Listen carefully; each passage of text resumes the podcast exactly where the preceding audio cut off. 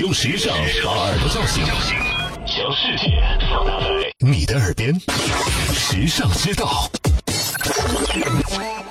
你知道沙龙原来是为了为贵族调和矛盾而设的吗？伴着曼妙的音乐，美丽的女主人和衣着华丽的人们举杯畅饮，谈天说地。如果你常看欧洲的电影、小说、戏剧，这种场景肯定是再熟悉不过了。这不就是沙龙吗？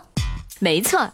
可你知道，如此典雅文明的活动，原是为了劝解贵族间的武力争斗而开设的吗？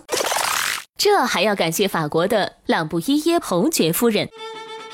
十七世纪初，为了证明自己的纯正血统和忠君传统，法国新老贵族之间谁也看不上谁，因矛盾而引发的暴力行为也屡见不鲜。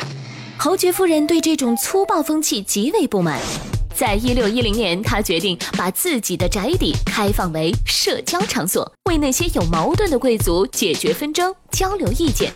就这样，沙龙慢慢变成了贵族们交流聚会的场所，什么文艺沙龙啊、音乐沙龙啊，都慢慢出现了。随后，在欧美各国的文化界风靡起来。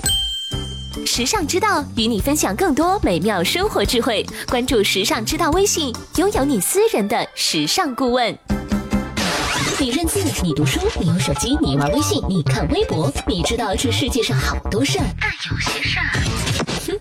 只有时尚知道，时尚知道携手明星名人名主播，只为你说别人不知道的事儿。拿出手机搜索“时尚知道”微信公众号，拥有新鲜陪伴的时尚知道，每天都有收获，有惊喜。别忘了，考拉 FM、蜻蜓 FM、喜马拉雅和凤凰 FM 四大移动客户端也能收听时尚知道。